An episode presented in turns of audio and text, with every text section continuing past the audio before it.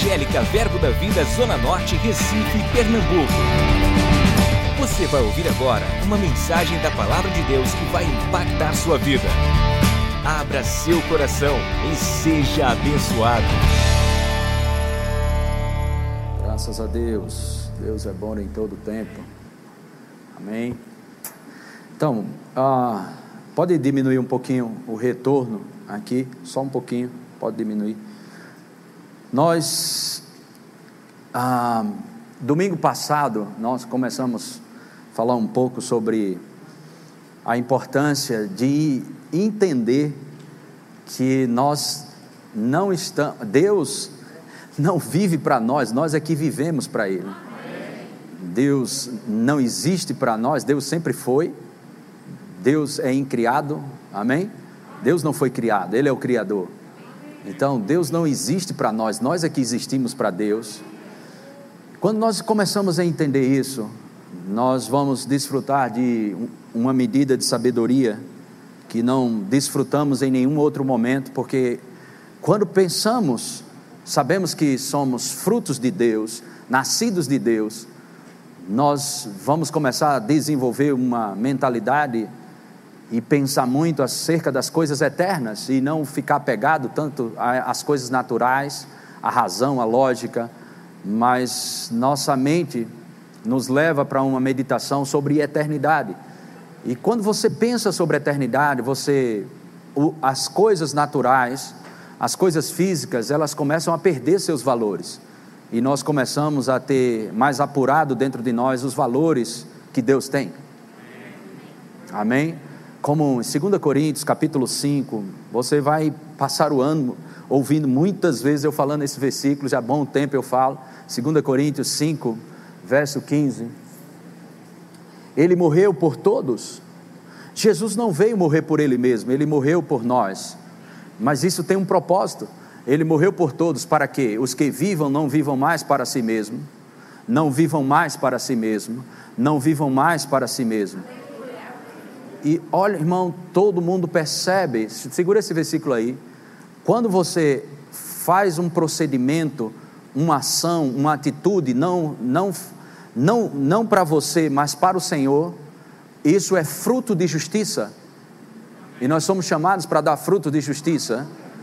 Como é essa coisa de fruto de justiça? Estamos ligados na videira, que é Jesus Cristo. E nós somos os ramos e vamos dar os frutos. Que frutos vamos dar quando nós não vivemos para nós mesmos, mas vivemos para Ele? Mas também todo o seu procedimento e toda atitude e todas as suas palavras, elas também são visíveis. Seus procedimentos, suas ações, suas atitudes, suas palavras são visíveis também. Então dá para a gente perceber, como Jesus disse, a árvore seria conhecida, se referindo a profetas, se referindo a pessoas Amém? Nós vamos julgar pelos frutos. Não julgamos a árvore, não julgamos a pessoa, mas julgamos os frutos. Então, o meu procedimento, as minhas ações, as minhas atitudes, elas vão demonstrar a, a, a quem eu estou conectado. E não viver mais para si mesmo, mas para aquele que morreu, para, mais para aquele que por eles morreu e ressuscitou. Diga, eu vivo para Jesus. Amém? E diga: esse viver que agora eu tenho, não é para viver para mim, mas para Ele. Verso 16 diz: dentro dessa perspectiva de não viver para si mesmo, você vai conseguir ver as pessoas como Deus vê. Nós precisamos ouvir o que Deus ouve, falar o que Deus fala, é, viver como Jesus viveu, para podermos ter esse estilo de vida de não viver mais para si mesmo. E aí nós vamos ver da maneira que Deus vê. Paulo diz assim que nós daqui por diante a ninguém vamos conhecer mais segundo a carne. É por isso que os nossos olhos, segundo a, é, os nossos olhos, é, para a humanidade, ela é diferente da que o mundo tem. É completamente diferente, ou deveria ser completamente diferente. É diferente, o mundo está indo contrário ao que está estabelecido no reino de Deus. Eu não sei se o slide está pronto aí. Ó, a gente terminou com esse texto domingo passado, e daqui a gente vai continuar. Foi uma coisa bem cirúrgica domingo passado. Quem lembra aqui? Mas foi maravilhoso. Foi uma cirurgia, tinha anestesia suficiente para você suportar. Amém. Não doeu muito, mas são coisas que a, a, a, pregamos muito sobre fé e nós somos da palavra da fé, mas precisamos saber o que faz a fé funcionar. Qual é o motor da fé, pastor? O amor de Deus. A fé opera pelo amor. Se sua fé não está funcionando, a primeira coisa que você deve avaliar é como você está andando em amor com o próximo. Agora, o que é interessante é os escritores eles falam nesse nesse slide que a gente vai passar em Lucas, eles colocam em cima da vingança. Então a gente vai mostrar a vingança dos crentes. Você vai se vingar das pessoas agora. Vamos ver como é a nossa vingança. Você não quer se vingar, não? Tu acha que não tem aquela vontade de tu se vingar? Fizeram coisa errada contigo, agora eu vou pegar. Pastor disse agora para a gente se vingar. Vamos, vamos se vingar. Mostra, coloca, coloca aqui o slide. Digo-vos, porém, a vós outros. Quem me ouve? Isso é o próprio Jesus falando. Amai vossos inimigos. Bora se vingar, gente. Vamos pegar eles. Como? Amando. Oh, alegria grande hoje pela manhã. Vamos se vingar mais? Tem outros caras aí que faz algumas coisas com a gente. Vamos se vingar mais. Fazer bem a quem? É muito fácil fazer coisa boa para o necessitado. Muito fácil fazer. Até, até outras religiões, seitas por aí, faz todo mundo fazendo caridade e fazendo isso. Mas é, o evangelho não é uma religião. É a divindade agindo através da humanidade que nasceu de novo. Mas pastor, você nasceu de novo. Diga eu nasci de novo. Diga eu não era mais aquele camarada, diga. Vamos lá, vamos lá. Foi esse versículo que a gente terminou. Fazei o bem aos que vos odeiam. Mas, bem dizer a quem?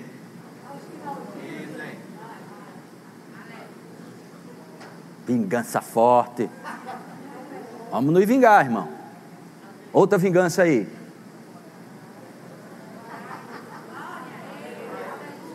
Diga, eu vou sair daqui.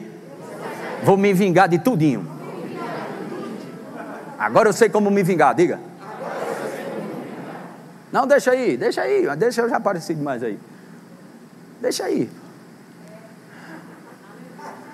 Faça assim. Agora eu vou me vingar.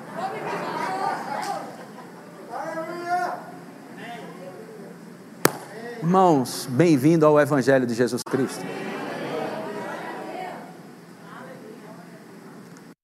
Não, irmãos, não adianta fazer festa, pular, cantar tudo e ficar de fora daquilo que é proposto para as nossas vidas. Como eu consigo fazer isso aqui, pastor? Não vivendo para si mesmo. Porque se você for viver para si mesmo, para cada inimigo desse, você vai pegar na esquina. Fazer o bem o que odeia, vou é pegá-lo e terminar de matar. Bem dizer aos que me malditam, conversa, rapaz. Orar pelos aqueles, aqueles infelizes que me caluniam. Isso é viver para si mesmo. Mas aí a gente nasceu de novo para não viver mais para si mesmo. Glória a Deus. Diga eu amo o Evangelho. Amém? Pode tirar isso aí. Coloque João 14, 15. Evangelho de João 14, 15. Se me amais, o quê? Se me amais, guardareis os meus mandamentos. Então, a medida, quer saber o quanto você ama o Senhor? O tamanho do seu amor? É o tamanho do que você guarda da palavra dele dentro de você. É proporcional. O amor não tem a ver com personalidade ou algo meloso, ou algo que não faz sentido. Amém? O amor, ele abre as portas para todos, mas não para tudo. Se me amais, guardarei os meus mandamentos. Textos como esse aqui, irmãos. 1 João 4, 20. 1 João 4, 20. Se alguém disser, quantos amam a Deus aqui? Amém. Amam a Deus e odiar a seu irmão, é mentiroso. Pois aquele que não ama a seu irmão, a quem vê, não pode amar a Deus a quem não vê. Outra medida, número um, o quanto da palavra você guarda é o tanto que você ama. Outra medida, outro termômetro, se você ama a Deus ou não. Amando o seu irmão, amando o próximo.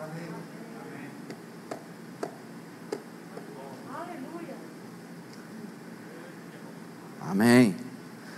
Glória a Deus.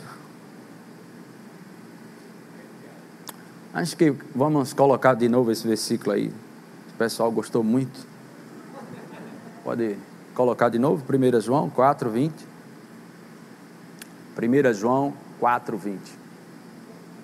Se alguém disser, amo a Deus, e odiar seu irmão, é mentiroso, pois aquele que não ama a seu irmão, a quem vê, não pode amar a Deus, a quem não vê. Voltando para o versículo, acho que 7, vamos 7. 1 João 4, 7. Diz: Amados, amemo-nos uns aos outros, porque o amor procede de Deus. E todo aquele que ama, como é? É nascido de Deus e conhece a Deus. É, deixa eu só dar um testemunho breve aqui, há uns anos atrás. Não, uns anos não, muitos anos atrás, porque eu era novo convertido. Acho que isso foi em 96 para 97. Acho que em 97 foi quando eu fui promovido na empresa que eu trabalhava e passei a ser chefe de, um, de uma turma. E a gente trabalhava como promotor de vendas na área de merchandising, que a maioria já conhece. E eu passei a ser supervisor de, quatro estados, coordenando a equipe de marketing de uma empresa. Só que tinha um jovem é, naquela época que, mais ou menos cinco, seis anos abaixo de mim na idade, ele me conhecia antes de ser crente. E eu era chefe dele agora, como cristão estávamos na mesma empresa. O tempo, a, a, a minha maloqueiragem lá na Imbiribeira, que eu tive, ele conhecia toda. Porque a gente era um pouquinho, parecia um pouquinho. Bonzinho, aê, obrigado aí, era bonzinho. Então, a, a gente teve uma, a concorrência estava num grande supermercado aqui de Recife, e a gente estava numa pressão muito grande, principalmente na época da Páscoa. Eu trabalhava na, na Chocolates Garoto, chocolate, ovo de Páscoa. Para você ter uma ideia, em mais ou menos 40 dias de venda nesse período de Páscoa, equivale tudo que ela vende do ano todo. Imagina o tipo de pressão que a gente não passava. A gente estava debaixo de muita pressão, uma coisa ou outra, tudo, e a gente estava lá Resumindo, só para que vocês entendam, existe uma briga muito grande nesse supermercado por espaço.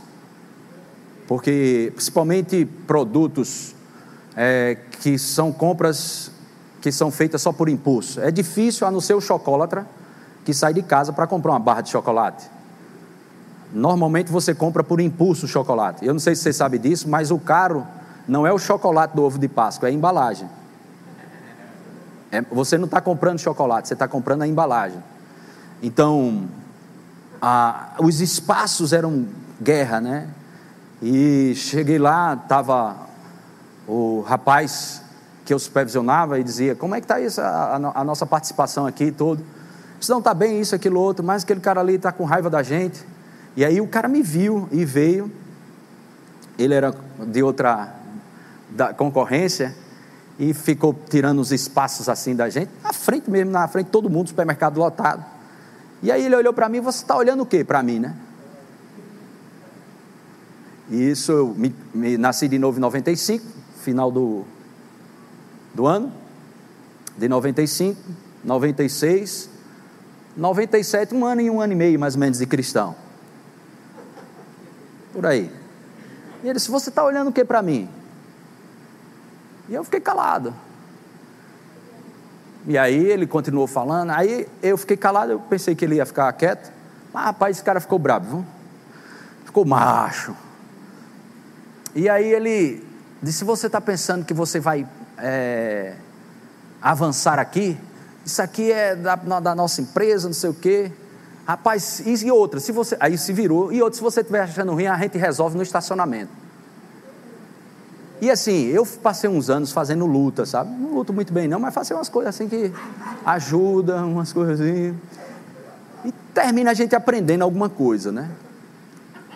E o cara começou a xingar dizendo que fazia me pegar no estacionamento, e isso, aquilo, outro. E eu quieto, quieto fiquei. Ele e, e se você falar alguma coisa aí, eu jogo você aqui em cima dessas prateleiras. Aí eu fiz assim, um pouquinho, botei as mãos no bolso, eu lembro como se fosse hoje. E o rapaz, ele estava arrumando uma coisa assim no chão, e ele assim com um olho desse tamanho para mim, e olhando para mim mesmo, e olhava para ele, ele uma expressão bem diferente, ele olhando, olhando para mim. E aí, o cara pegou saiu. Esse eu vou lhe pegar no estacionamento. Aí saiu. Aí o rapaz levantou, um jovem, né, bem magrinho. Ele disse: Humberto, eu sei quem tu eras. Eu sei, eu sei quem tu é. Agora eu acredito que tu é crente. Mas o que aconteceu? Não é Humberto, mas é quem entrou nele. Eu só me rendi àquela natureza. Na realidade, eu, eu posso até te dizer, ser bem sincero, eu acho que eu fui anestesiado, né? De uma maneira assim. A, a, lembra da graça? Que o poder de Deus se aperfeiçoa? Hã? Nossa fraqueza. Quando você não pode, aí é que você pode. Bem simples assim. Bem simples assim. 2 Coríntios, capítulo 12, versículo 8. Coloque aí, por favor. Paulo, mensageiro de Satanás, no, no verso 7 fala, vinha sobre Paulo, para que ele não avançasse no reino de Deus. Mas no verso 8 diz: Por causa disso, três vezes pedi ao Senhor que eu afastasse de mim. Próximo. Então, olha o que Deus fala para ele: A minha graça, o meu favor te basta, porque o poder se aperfeiçoa na fraqueza de boa vontade, pois mais me gloriarei nas fraquezas, para que sobre mim repouse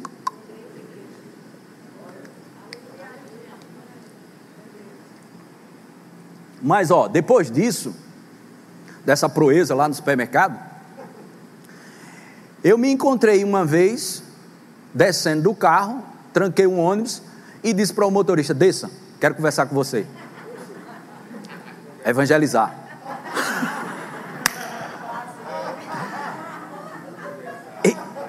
Eu quero dizer isso para vocês: que a gente tem carne sim, mas se a gente se submeter à palavra de Deus, uma graça será liberada. Para que você não olhe para a gente achando que a gente é perfeito, isso, aquilo, outro. Não, temos nossas falhas, temos nossos erros. E você, podemos sim caminhar naquilo que Jesus propôs para nós. Amém?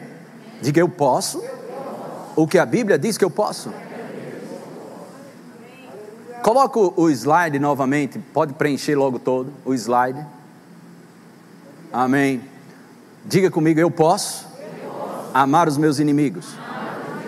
Diga, quanto mais o meu irmão em Cristo. Diga, eu posso, fazer o bem, para aqueles que me odeiam. Diga, eu posso bem dizer, aos que estão maldizendo, falando mal da minha vida. E orar pelos que me caluniam inventar o que você não fez. Deduzir, olhar para você e deduzir: Fulano fez isso comigo. Ele achou que você fez, fez isso com ele. Por essas pessoas, podemos orar. Bem dizer os que maldizem no trânsito, seu filho de um A.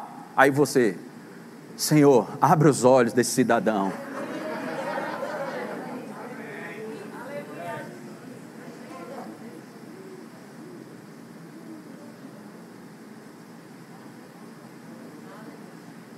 E muitas vezes, se você desenvolver a consciência da presença de Deus, você vai medir muito suas palavras.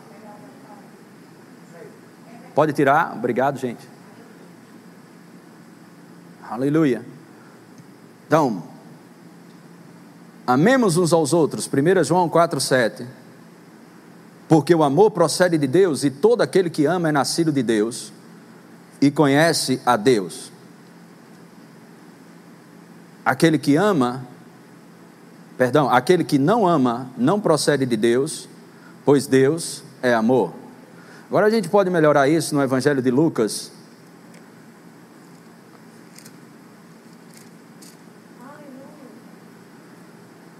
Vamos ler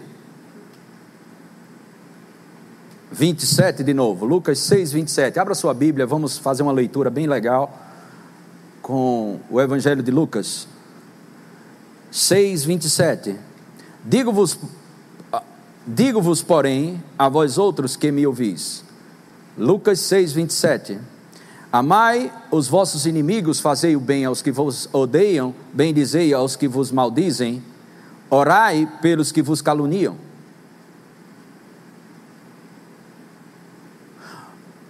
Ah,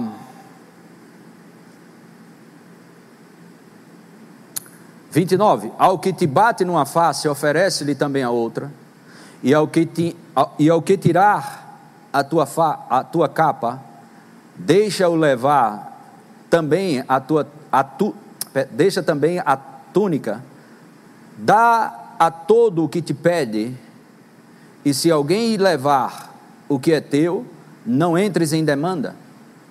Como quereis que os homens vos façam, assim fazei-vos também a eles. Verso 32: Se amais os que vos amam, qual é a recompensa? Porque até os pecadores amam aos que os amam.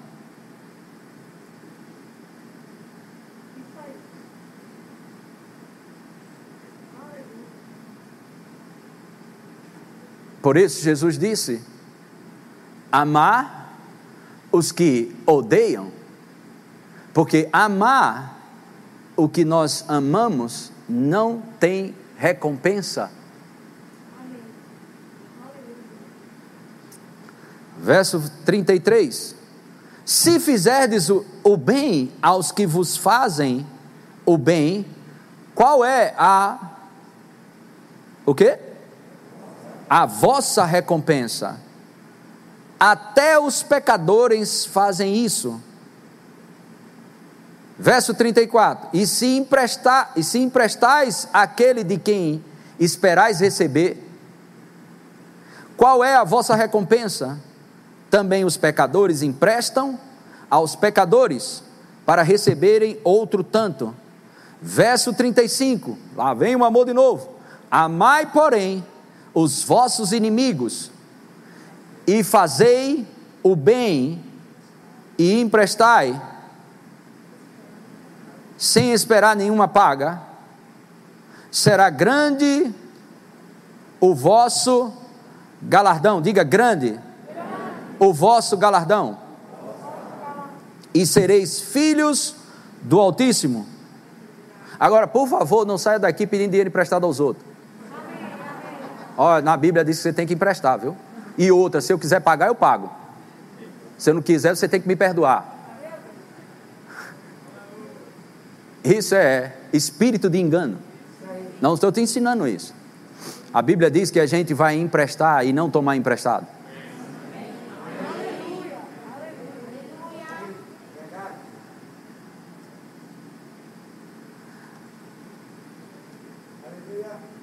Pois ele é benigno, verso 35, pois ele é benigno, até para com os ingratos e maus? Deus, amém? Verso 36: Sede misericordiosos, como também é misericordioso vosso Pai. Aleluia. Misericórdia, sabe o que é misericórdia? É você ter uma outra oportunidade de fazer melhor o que você fez, ou ter uma outra oportunidade de não cometer os erros que você cometeu. A pessoa diz: Não, eu confio em você novamente.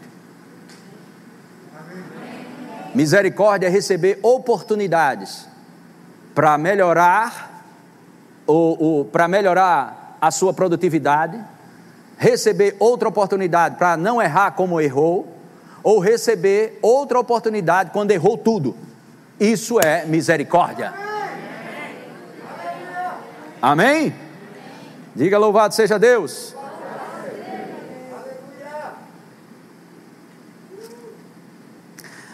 Mateus 5, 7. Vamos falar um pouco de misericórdia. Mateus 5, 7. Bem-aventurado, aventurados, os misericordiosos. Por quê? Agora, vamos ligar Mateus capítulo 5, versículo 7, com Tiago capítulo 2, verso 12 e 13. Mas segura aí, volta lá, Mateus. Vamos ler novamente no 3 para cair no seu coração. 1, 2, 3.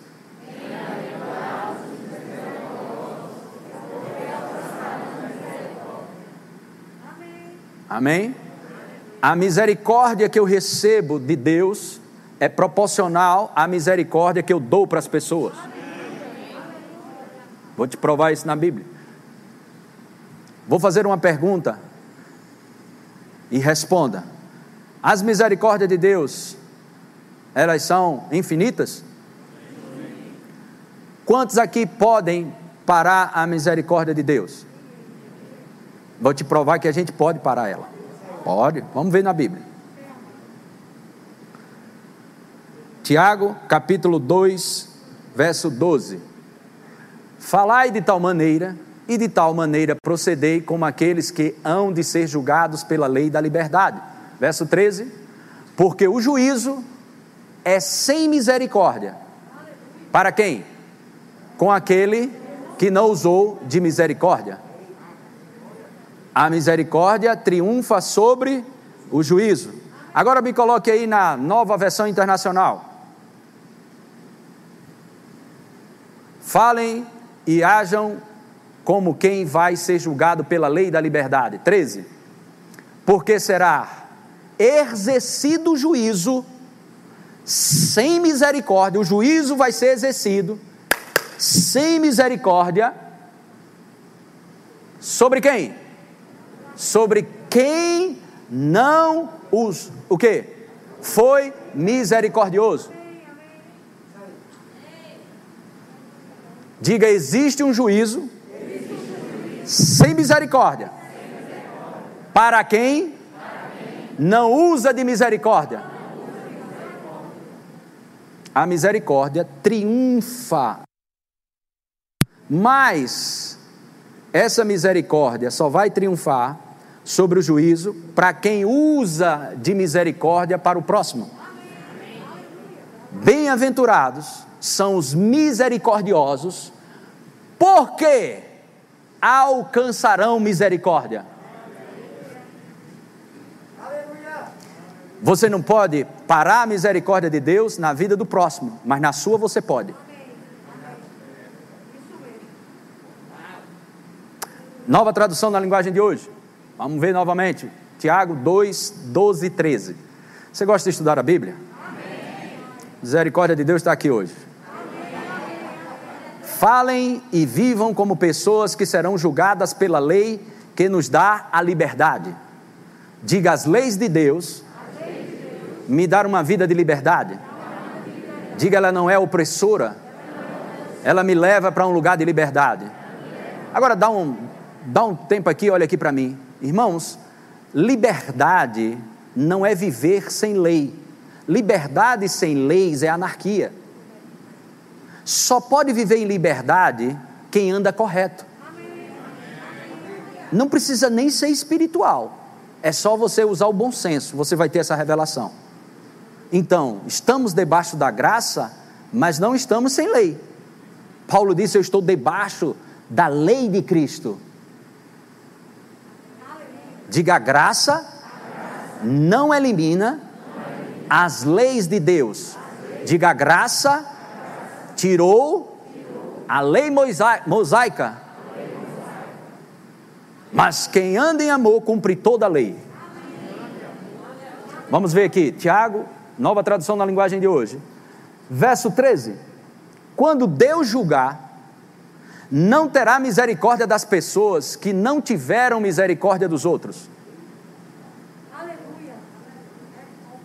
Mas as pessoas que tiverem misericórdia dos outros não serão condenadas no dia do juízo final. Diga a misericórdia de Deus. Vai operar na minha vida enquanto eu sou misericordioso.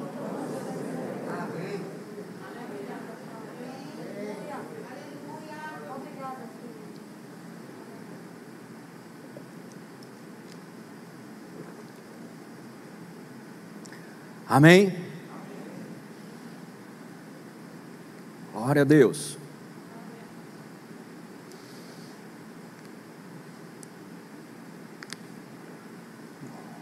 misericórdia.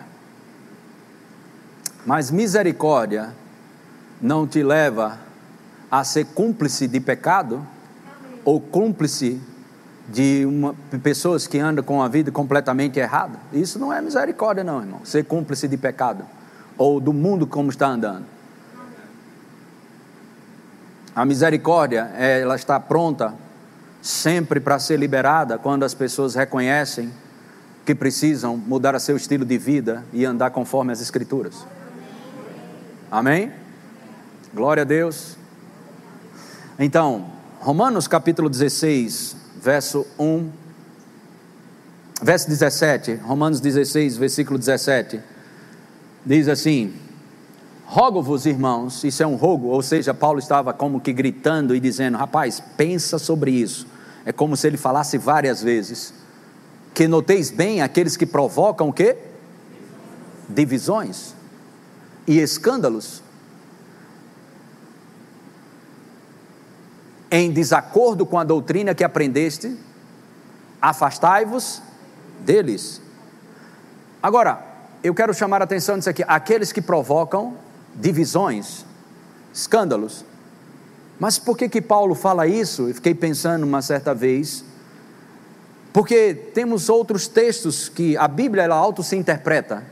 Em 1 Coríntios, capítulo 15, verso 33, diz que as más conversações, não vos enganeis, as más o quê?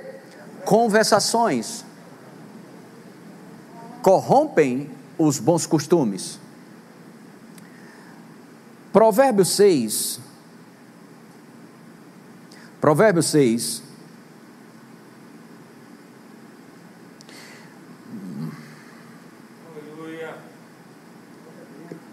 Provérbios 6, verso 12, diz: O homem de Belial, o que é Belial, irmãos, no hebraico? Imprestável. É, tem assim mesmo, bom para nada. Não é interessante essa expressão? Ele é bom, para quê? Para nada. Mas é, o homem Belial, ou bom para nada, que não serve para nada, vil, é o que anda com a perversidade aonde? Você percebe que esse homem bom para nada ou não vale nada é que tem a boca desarranjada? É o que é linguarudo, fofoqueiro, calunia, maldiz. Mas coloque na NVI. Podemos estudar mais? O perverso não tem caráter, anda de um lado para o outro, o quê? Dizendo coisas maldosas. Vamos ler na nova tradução na linguagem de hoje. Os homens maus e sem valor vivem dizendo o quê? Mentiras. Volta para a revista e atualizada e vamos continuar o texto. Verso 13. Acena com os olhos, arranha com os pés e faz sinal com os dedos. Nova tradução na linguagem de hoje. Piscam e fazem gestos.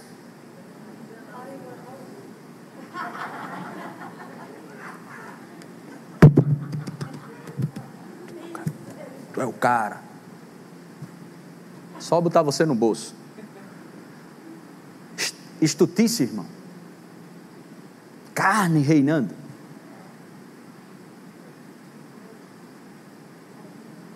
Revista e, e atualizada. Vamos seguir. 14. No seu coração há todo o tempo o quê?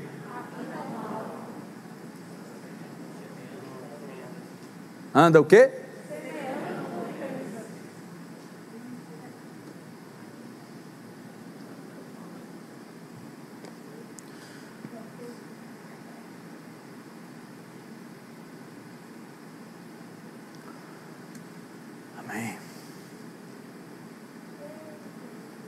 Eu estou crendo num grande avivamento. Haverá uma unção, um poder tão glorioso sobre a igreja. Mas a Bíblia sempre alerta: antes de um grande avivamento existe um julgamento. E o julgamento não começa do lado de fora. O julgamento começa dentro da igreja.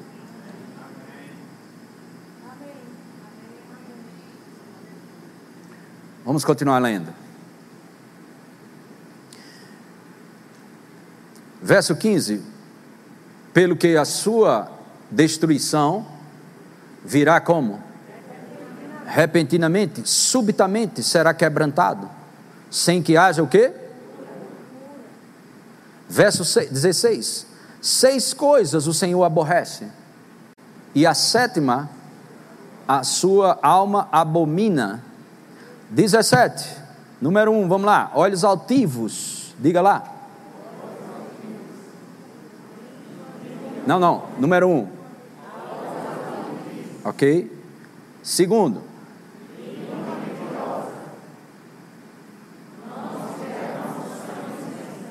Dezoito.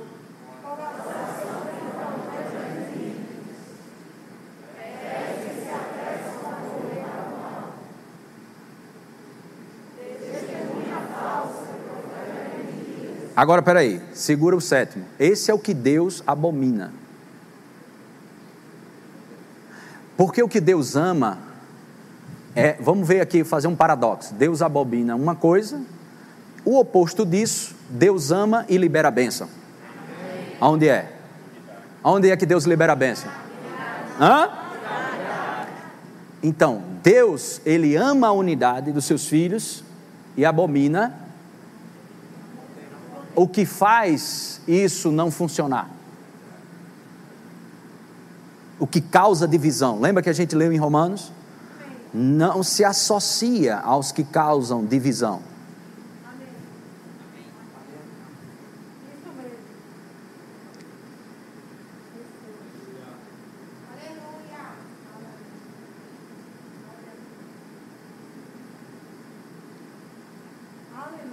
Volta, coloca lá, isso está aí, obrigado.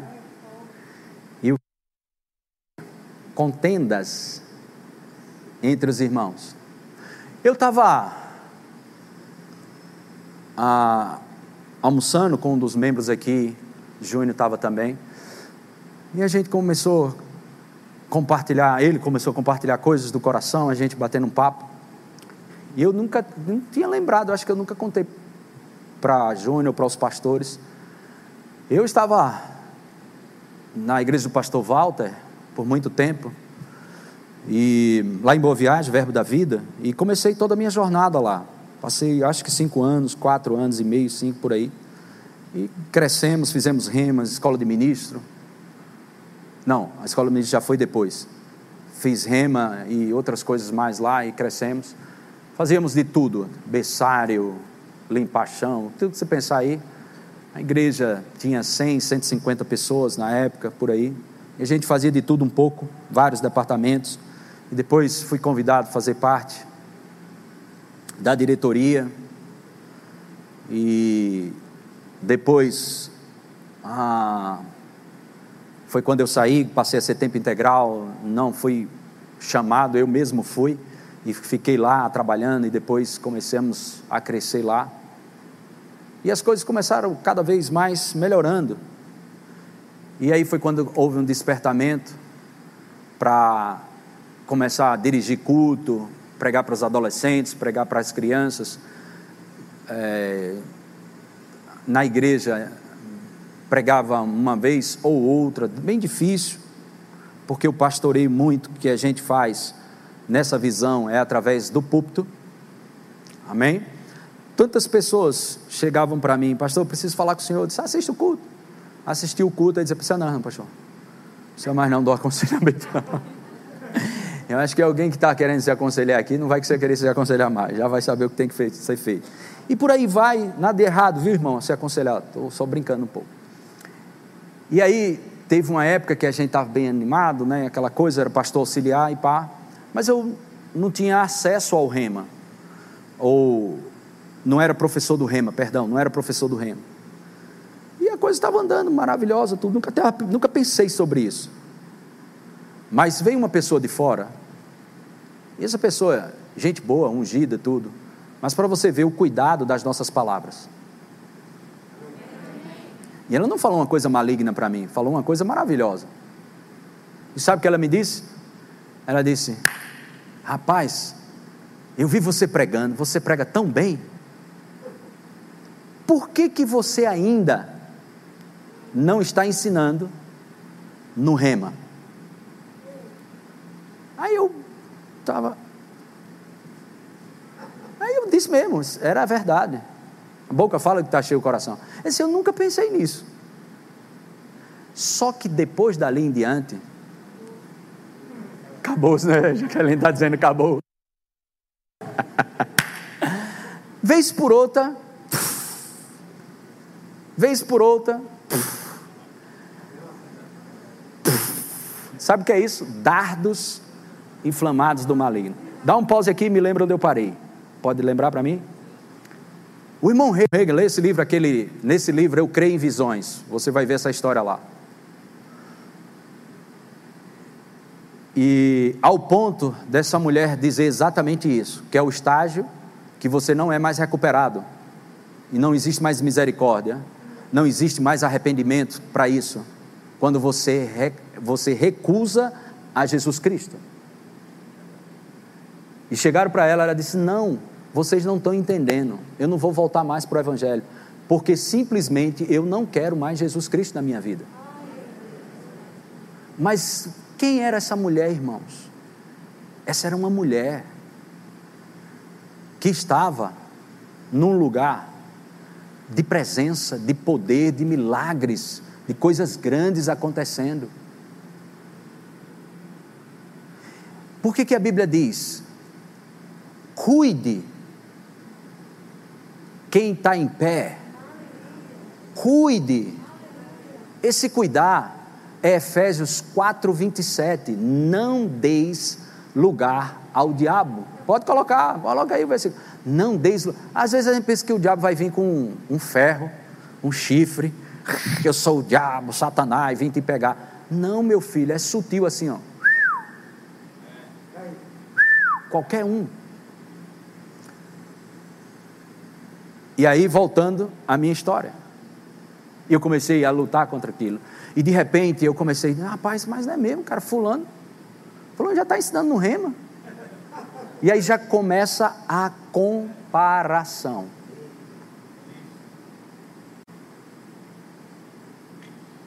Coisa que não existia. E aquela pessoa foi embora. E mal sabe, isso é o outro lado também, viu? E mal sabe Pedro, disse Jesus: Ninguém vai te matar, não, Jesus. Eu estou contigo e não abro. Tu acha que Pedro estava mentindo? Não, estava falando na empolgação mesmo, mas só que a influência era satânica. Antes Pedro disse: Tu és o Cristo, o Filho do Deus vivo. Depois de quatro versículos, Pedro chega. Jesus, a Bíblia diz que ele reprovou Jesus, porque Jesus disse que: Olha, eu vou padecer. Você entregue na mão dos homens. Eu vim para isso. E Pedro reprovou: Não, isso não vai acontecer contigo, não. E Jesus disse: arreda-te, Satanás. É sutil, irmãos. Pastor, vacina o amor de Deus. O amor de Deus. Para a gente não caminhar em cima disso, irmãos. Temos algo grande chegando. E você não vai ficar de fora disso.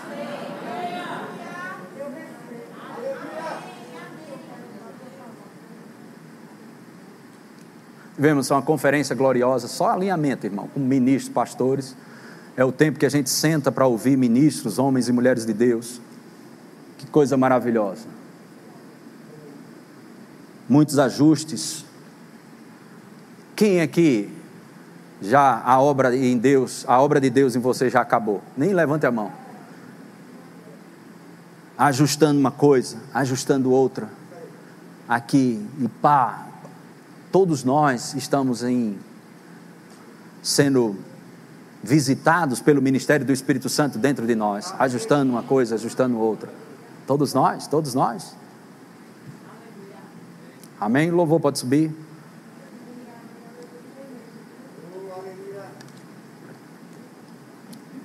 Mas eu quero ler com você Tiago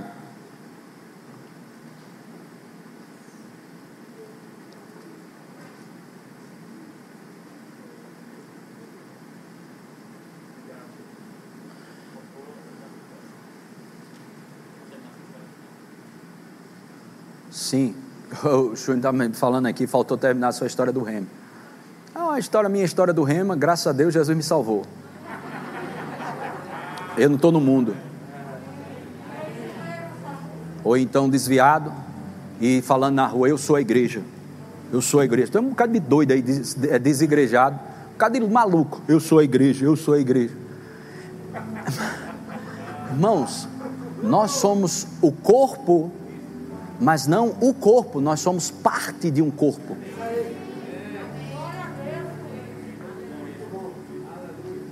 Parte de um corpo. A mão não vive sem o braço. O braço não vive sem a cabeça. O pé precisa da mão.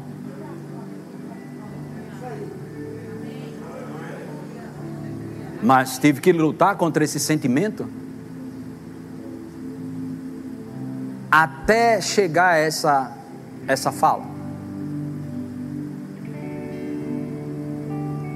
Parece para alguns aqui, ou quem está me ouvindo pela internet, você rapaz, contaram alguma coisa para o pastor. Irmãos, presta atenção, isso acontece com todo mundo.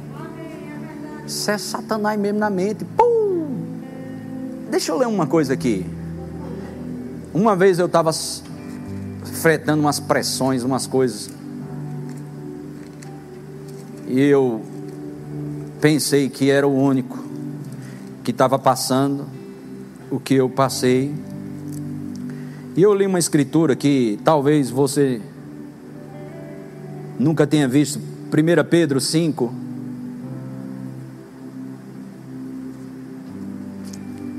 Verso 8, 1 Pedro 5, olha só, Sede sóbrios e vigilantes, o diabo, vosso adversário, anda em derredor, como leão que ruge procurando alguém para devorar.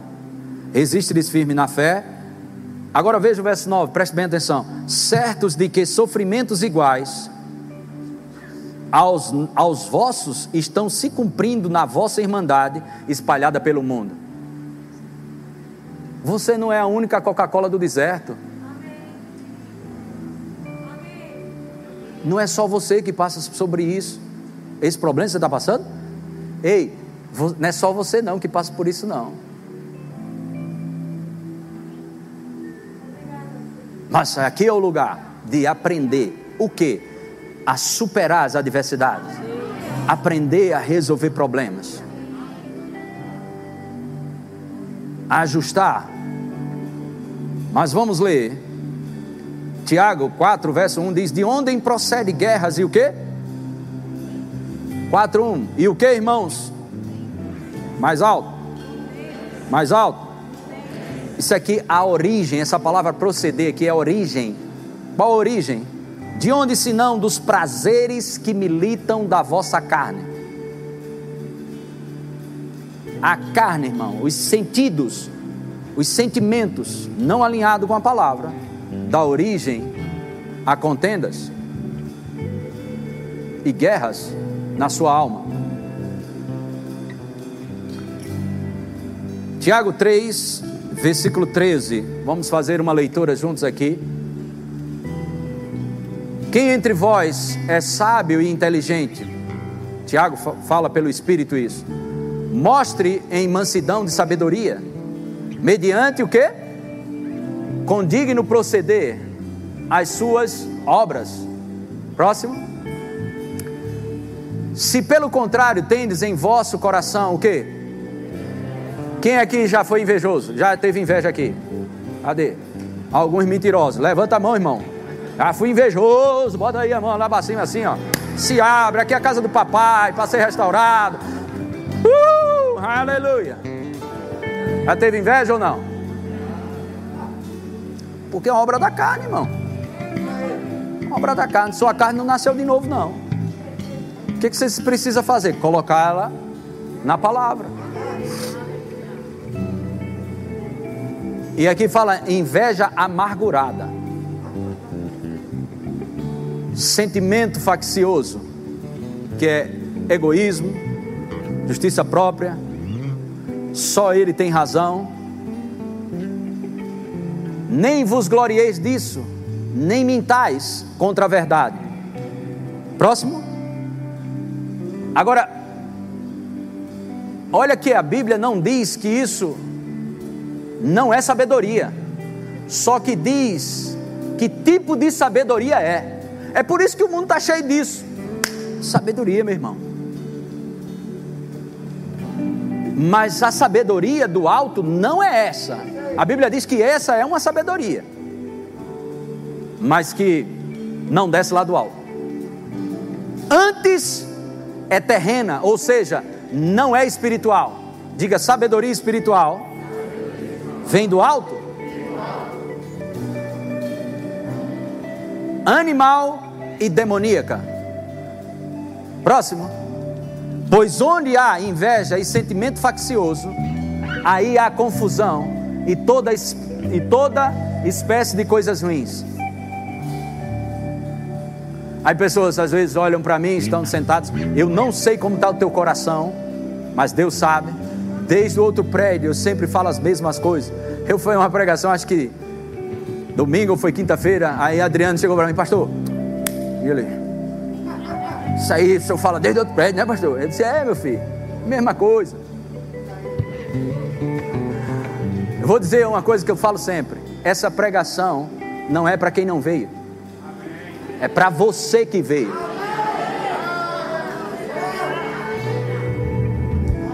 É para você mesmo. E você que ligou a internet, eles vão assistir um culto hoje poderoso receba tudo.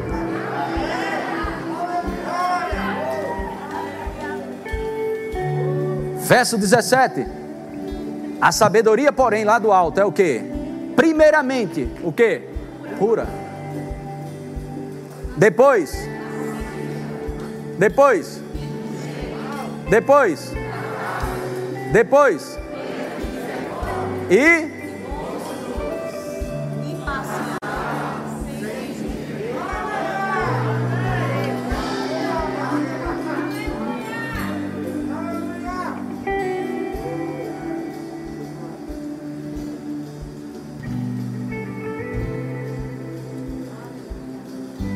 Mais coisa.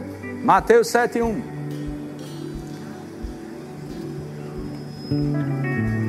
Passei, né? Seis minutos já. Que coisa. Não julgueis. Não julgueis. Agora a palavrinha chave aqui no verso 2. Pois com o. Olha só, eu só vi a palavra julgar nesse texto. Nunca vi. Esse ano ou foi o ano passado, acho que foi Cláudia que ministrou sobre juízo temerário. Livre-se do juízo, do juízo temerário, alguma coisa assim.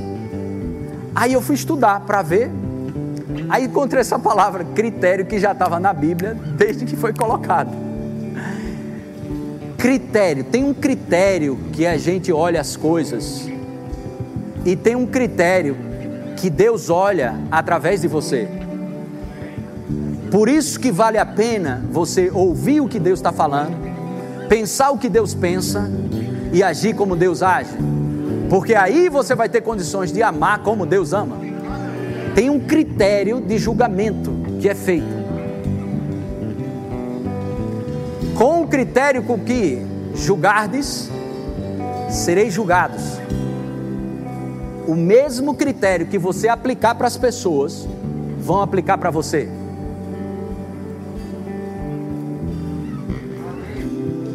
Qual o critério que nós estamos usando? Começar de mim, o primeiro da lista. Qual o critério que eu estou usando, que você está usando, para fazer um julgamento sobre uma situação? Porque a Bíblia diz que se os teus olhos forem puros, seu corpo todo será puro. Que o Senhor nos conceda olhos,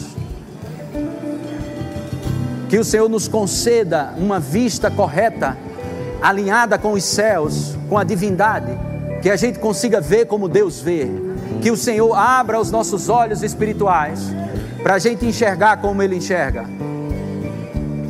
Amém, irmãos? Quantos podem dar um glória a Deus?